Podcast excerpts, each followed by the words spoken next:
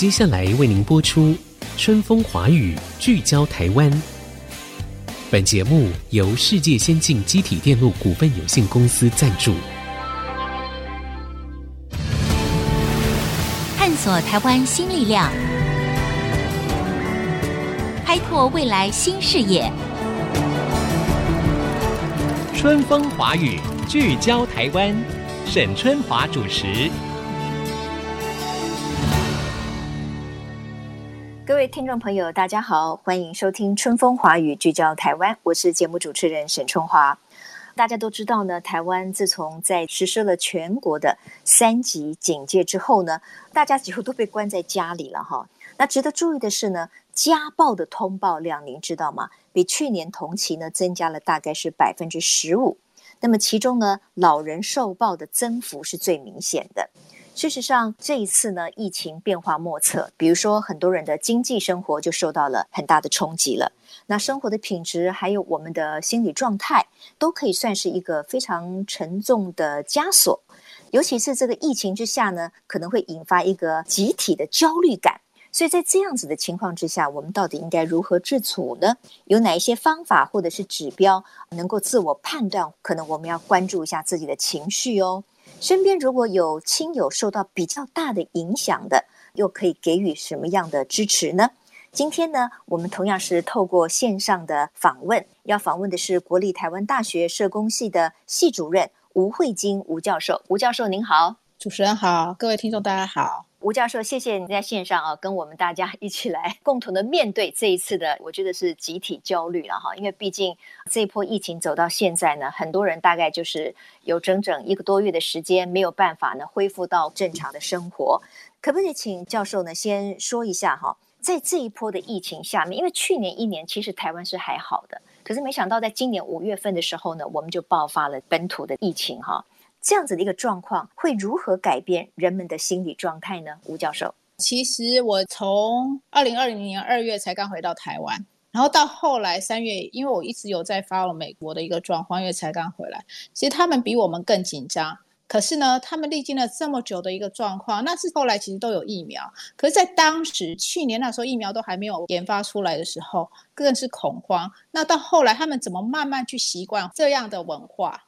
其实大家都知道，疫情是长期的，嗯、所以我其实要跟大家分享，就是说我怎么用平常心去慢慢的接受、嗯、去习惯这样的一个灾难。还有，我们一定要有一个坚持的信念。那另外一个，除了坚持信念之外，要稍微能够去自我照顾一下。大家自己在社会上常经历过很多很多的危机事件，小从自己的家庭、人际感情跟事业，大到九二一的一个灾变。跟八八风灾、嗯嗯、跟 SARS 到目前的疫情，嗯、国外也是啊，经过霍乱，不同的一个疫情的一个状况，只是我们经历了时间的一个长短。那可是有时候，第一个会去影响我们的一个身心的稳定度。现在又有媒体的一个渲染，不一定是渲染，但是有时候会有一些错误的讯息，导致大家更恐慌的状况。所以希望大家一定要有坚定信念，然后彼此可以互相协助，齐心去做好一些基本的防疫的一个措施，然后谨守彼此的距离。可是我说的距离是实体的距离，而不是心的距离。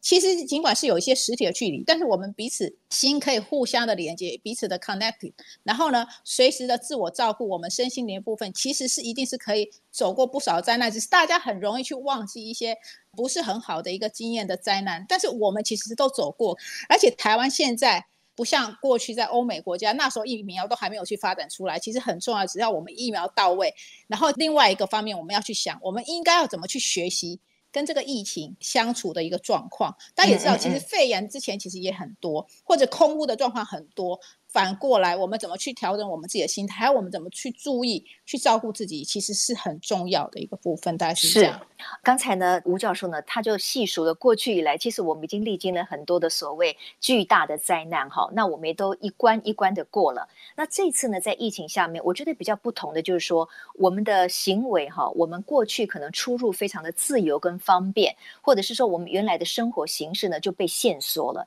大家会希望你不要外出。就是说，当一个人他被限制，他没有办法自由进出的时候，这个通常在心理上是不是也很容易会产生一种焦虑感？就是你对你的生活，好像我觉得我失去我的掌控权了。就是一定会有对于生活里面失控的感觉，就会觉得不安，然后没有安全感的一个状况。所以其实也跟大家分享一下，就是说，其实我们常用的一个健康的一个指标是可以去运用的。好，大家稍微关心一下说，说在这种生活环境里面，我自己可以去关心自己的睡眠有没有稳定，比较早入睡还是睡不安稳等等。然后呢，会不会有些的睡眠的一个困难？那如果在这样环境下，我常常会觉得紧张、焦虑、不安，然后很容易生气，甚至苦恼、动怒。所以为什么之前会提到说，为什么这么多的一个家暴状况，尤其发生在老人暴力或成暴的一个部分？哈，等一下会跟大家分享。只是要跟大家说，其实要先去能够去察觉自我的一个状况，就内观的一个部分哈。然后如果容易感觉到苦恼或者动怒，或感觉到忧郁或情绪低落，那甚至于觉得有时候比不上别人，那最糟糕。是有些人可能开始会有一些自杀的意念的时候，那你们其实可以上网络去做一个检测哈，就自我检测，就是 BSRS Five，然后其实只要超过六分，六、嗯、分到九分的时候就要做一些的一个压力管理，可是小于六分的时候，就是大家都有一点点一点症状的时候，其实是还可以接受的。那如果是六分到九分，就可能要自己学习去舒压啊。还有另外一件事情就是说，现在都有一些的电话咨询，还有一些智商心理师都有提供这样的专线。我相信呢，大家都可以拨电话跟他们咨询的一个部分哈，或其实有时候也不一定打到咨询专线，其实有时候跟朋友互相联系，其实也都可以去提供一些情绪支持的功效。其实后来当你听到说，哎，原来对方也跟我一样很紧张，不是只有我的时候，你会觉得哦，原来这都是因为这样的一个灾害所引起我们这样的一个状况，然后可以互相问问你怎么去应对这样的一个情绪，那彼此互相。去学习的部分，这样子，嗯哼，对，好，就是因为呢，我们现在大部分都待在家里嘛，所以过去我们跟家人的相处，虽然很多的家人的之间的关系是很亲密的，可是当你的相处的时间变长了，比如很多的妈妈就说：“天哪，我就不晓得说原来老师这么伟大哈，因为现在小朋友都在家里面。”那妈妈呢，可能要在家里面当助教啊，哈，然后帮忙教学等等的，亲子之间就容易产生冲突，就是因为太多时间在一起的时候，可能很小的事情也会引发彼此之间的不愉快。比如说，两个人可以因为在一个车子里面，是不是两个都要戴口罩这件事情就可以吵一架，或者是在家里面，哈，到底今天晚上要吃什么？啊，为什么又要吃一样的东西？也可以吵一架，就是那种焦虑感会不断的提升。那刚才教授呢有提到一个网站，是不是？就是我们可以上网去测试一下你目前的心理状况是不是还相对在健康的状况？你说那个网站叫什么？BSRS Five。就是以前台大李明斌教授他们研发出来非常简单的一个自我健康的一个检视题，才五题，然后另外有一题是有没有一个自杀的意念的部分，因为相信在这样的一个疫情之下，可能有些人工作受到一些阻碍嘛，哈，或者没有办法工作的时候，然后可能会有一些自杀意念的时候，其实呢。可以随时去做一下侦测，就好像我们现在不是都提供快筛吗？随时可以了解自己的状况。那这个也是是自我健康的一个检视量表哈，其实大家都可以去运用的。其实很简单呐，就是睡眠啊、情绪啊，会不会冲动率比以前高啊？然后觉得哎，好像嗯嗯都比不上别人，然后你就可以察觉自己的状况这样。或者说会不会比较更易怒哈？以前可能自己还相对是个好好先生，可是现在呢，动不动呢就很容易就发脾气哈。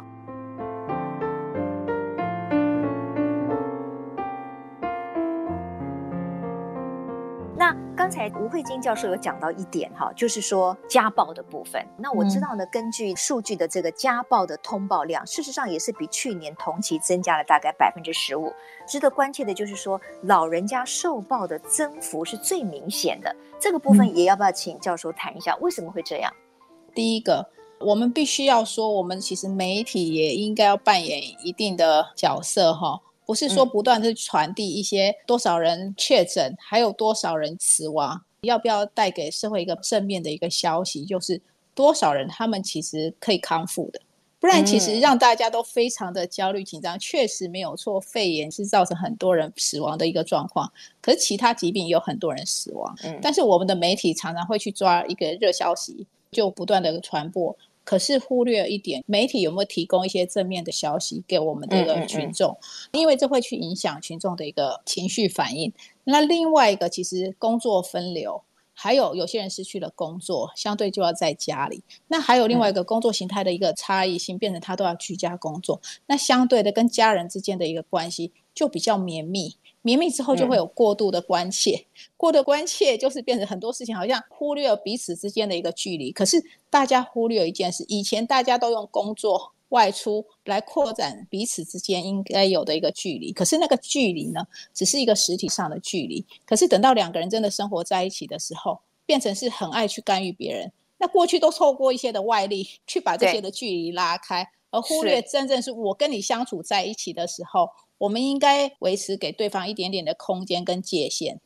因为不管有没有在一起，其实过去没有工作的时候，我们也有看到说有些家暴或者是婚姻暴力，其实有时候就是对对方也是过度关切啦的一个状况，而没有给对方一些尊重对方的一个适当的一个距离。那还有另外一个。有些的一个成人的家属，他会觉得他过去可能有一些的成就来源，可是今天他可能失业了，没有工作了，他情绪已经非常的起伏了。加上其实如果有些的家庭的一个长辈或妻子或者是小孩，可能有一些状况，然后增加他一些的压力源，相对的。他的自控能力就会比较差。嗯、那另外，过去可能有些休闲形态活动，他很生气的时候，他可以外出。现在他还没有办法外出了。那还要去考量到，如果说有些人他们居住环境是相对比较狭窄，尤其在北部地区的时候，其实住环境没有像有些中南部地区比较宽广的时候，可能他们是透天，可以去不同楼层嘛。那如果在同样楼层的时候，可能冲突性也会增加，所以其实呢，彼此之间、家庭之间的一个界限空间就少了。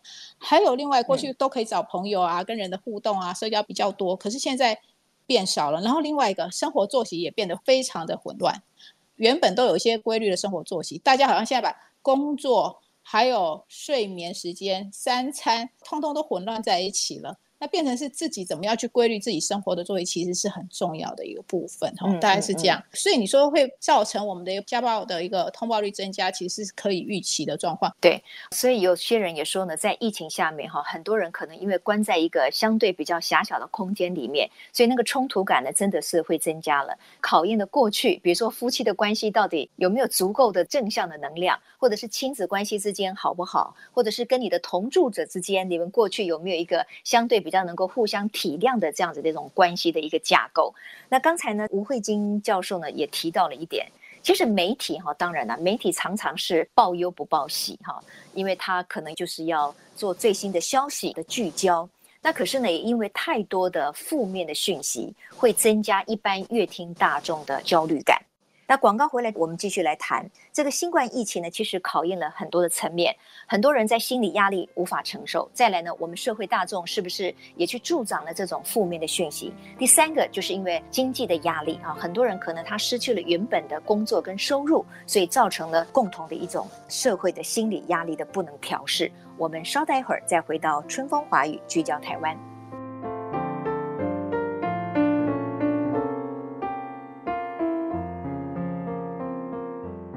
各位听众朋友，欢迎回到春风华语，聚焦台湾，我是沈春华。今天呢，我们就是来聊一聊。哎呀，这波的疫情呢，真的是让我们所有的朋友们哈，每一个家庭、每一个上班族，或者是每一个上课的学生，都受到了很大的影响。因为我们被迫改变我们平常的生活的习惯，等于是要大部分的时间都待在家里面。那跟我们的家人他的距离呢，以及接触的时间就会越来越密切哈。那当然也容易产生一些冲突，因为我们的心理。压力哈也增强了。那当然，在这一段非常时期当中，我觉得其实很多人的身心都是备受煎熬了。比如说，也有经济的压力哈。我们看到很多的餐饮业、很多的小吃摊，或者是高档的餐厅，都因为没有办法内用用餐嘛，所以事实上呢，造成的收入很大的影响。那我还想到另外有一群人，就是说，也许他们在平常非疫情来临的时候。他可能本身就有需要咨商的服务，像校园里面也有一些老师，他其实是可以给一些学生咨商的。可是当现在就是说所有这些都中断了以后，咨商心理师工会呢就有提出一个数字，他们认为呢现在大概有五万人的心理咨商都被迫中断了。那我不知道，就是吴教授，您会认为说，假使这个人哈，他如果本身身心就有一些状况，他是需要咨商的。可是现在可能因为疫情的关系，被迫中断了这样的资商，那这个时机该怎么办呢？有没有其他的取代的方法？跟大家分享一下，就是说台湾的一个文献有发表嘛，台湾的门诊精神病患，他们有调查过一百四十五位门诊的一个病人，他们其实发现有些人活动率或焦虑状况越凸显，或有些的教育程度越高，如果他自己本身感受的压力越大的时候，还有他自己本身有比较多的一个慢性化疾病的时候，会衍生更多的一个创伤后压力症候群的相似的一个症状。尤其在这个疫情期间，然后呢，国外也有研究发现，现有呢就有一些精神疾病的一个个案，他们染疫的一个风险性呢，会比一般正常人还要高的一个现象哈。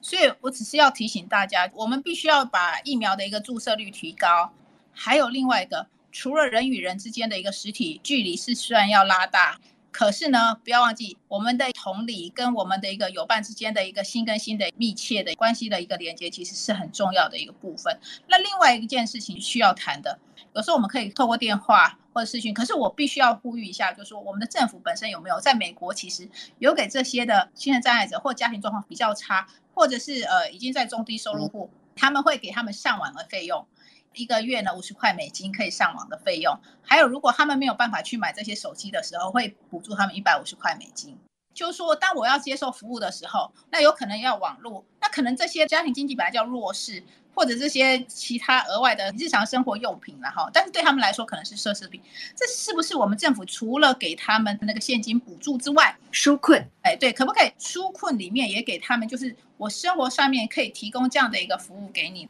像英国，其实虽然是我们说尽量不要去机构，可是有些机构其实还是可以开放，就是分流开放，让这些需要使用的人去使用，但是只是不要有那么多人去使用。所以其实生命线或有些地方其实还开着。据我所了解，生命线是开放的，只有少数几个县市是没有二十四小时，然后只有两个县市是暂时没有营运。但是其实普遍呢，你打生命线的电话，其实还是可以提供服务的，还是可以去运用这些的一个社会资源的部分。教授的这个提醒啊，很重要哈，因为事实上，我觉得这是一个社会的集体的心理压力。那每一个人的状况又不一样哈，所以有些人他可能在这个过程当中，他是需要接受一些支撑，或者是接受一些咨商辅导的。那因此呢，我们的相关的单位，官方也好，学校单位也好，或者是一些社会的公益团体也好，其实应该要想到这个方面，我们尽量可以提供，包括像电话啦。或者是通讯方面的这个咨商，让这些朋友他们如果真的在心情非常压抑的时候，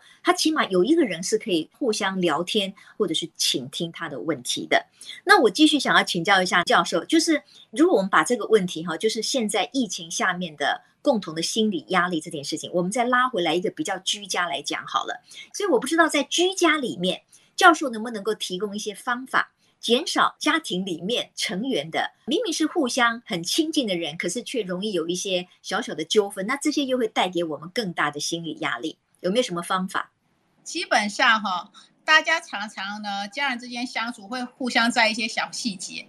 那如果说家人有这样的一个状况的时候，其实第一个建议，如果常受到媒体的一个干扰的时候，可以转换不同的一个频率，或者是换听听音乐。那另外一个。我们大家都知道，家人之间彼此关心，还是平常那个紧张的气氛就在的时候，有时候我们可不可以稍微减少检讨一下？就是说我那个干预不要太多。然后另外一个就是说呢，其实找家人一起呢去看他所做的任何生活事情，还不如找他一起来做一些的运动。因为现在其实媒体上有很多不同的运动嘛，或线上的活动，可以跟家人一起看线上的一个电影跟戏剧。其实现在有些都是免费的一个状况。那另外，我们说出去确实是不安全，可是可以出去一下子，就是说在居家的附近场所走一走。还有另外一个，其实表达语气，家人之间常会觉得，哎，不是在公司，是在家人，所以讲话向来很直接。其实你有没有想过，你在外面跟别人讲话，跟你自己在家里跟家人讲话的那个语气跟态度，其实非常的不同，而忽略了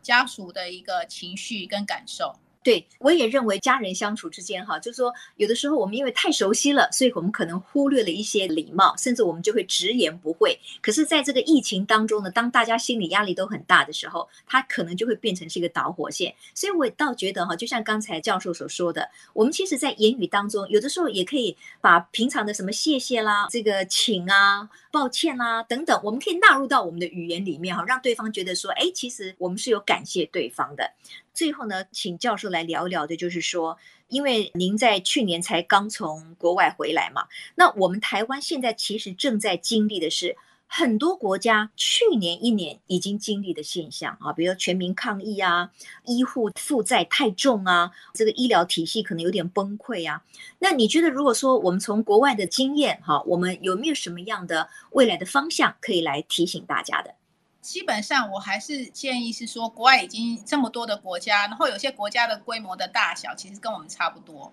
所以那个接种疫苗的一个比例其实是相当高的。我们必须要把疫苗的一个注射率提高。还有另外一个，我觉得那也是我们国人普遍来说是不错的，就是大家都很会戴口罩嘛。可是很重要一点就是说，我们怎么去把这个疫情变成跟他生活在一起的一部分？我们要不要改变？第一个，我们生活方式。人跟人之间的一个互动方式，那其实因为这样的一个疫情，也提醒了我们自己，我们过去忽略了什么？我们其实去很多地方玩，结果照了很多照片。我们如果有空闲、有时间的时候，可不可以回来看看，然后跟家人一起分享？嗯，然后我们忽略，我们其实有很多的兴趣，都常说我很忙，没有办法去完成。那可不可以去完成？要跟大家讲，就是说，其实国外有很多的经验，他们开始去回归到自己。所以，其实为什么大家现在越来谈到说，哎，其实疫情时间学习去照顾自己，然后察觉自我的一个感受，其实是很重要。嗯，是好。今天非常谢谢台大社工系的系主任吴惠金吴教授哈，在线上跟我们分享了这么多哈。因为我想，就在一年多前，大概我们台湾的民众不会想到说，在一年多之后。我们竟然又再度受到了本土疫情的冲击，然后要面对这么大的一个挑战。那未来的世界其实也是很难预测的哈，还要面对什么样的巨大风险，我们其实也不晓得。所以呢，就是一个新的生活的常规，一个新的生活的心理状态，可能也要及时来建立。今天非常谢谢吴教授，谢谢你。好，谢谢，谢谢。谢谢，好，那各位听众朋友，祝福大家在疫情当中哈，我们都要好好的保重哈。然后我想觉察力很重要，就是我们要提醒自己，这段时间压力就是会大一点，我们可能容易易怒，或者很容易呢讲一些难听的话给这个家人。所以，我们有这个觉察力之后呢，常常提醒自己，也许要多一份体谅哈。祝大家呢，在这个疫情当中，我们都能够平安，都能够健康。我们下次春风华语聚焦台湾空中再会。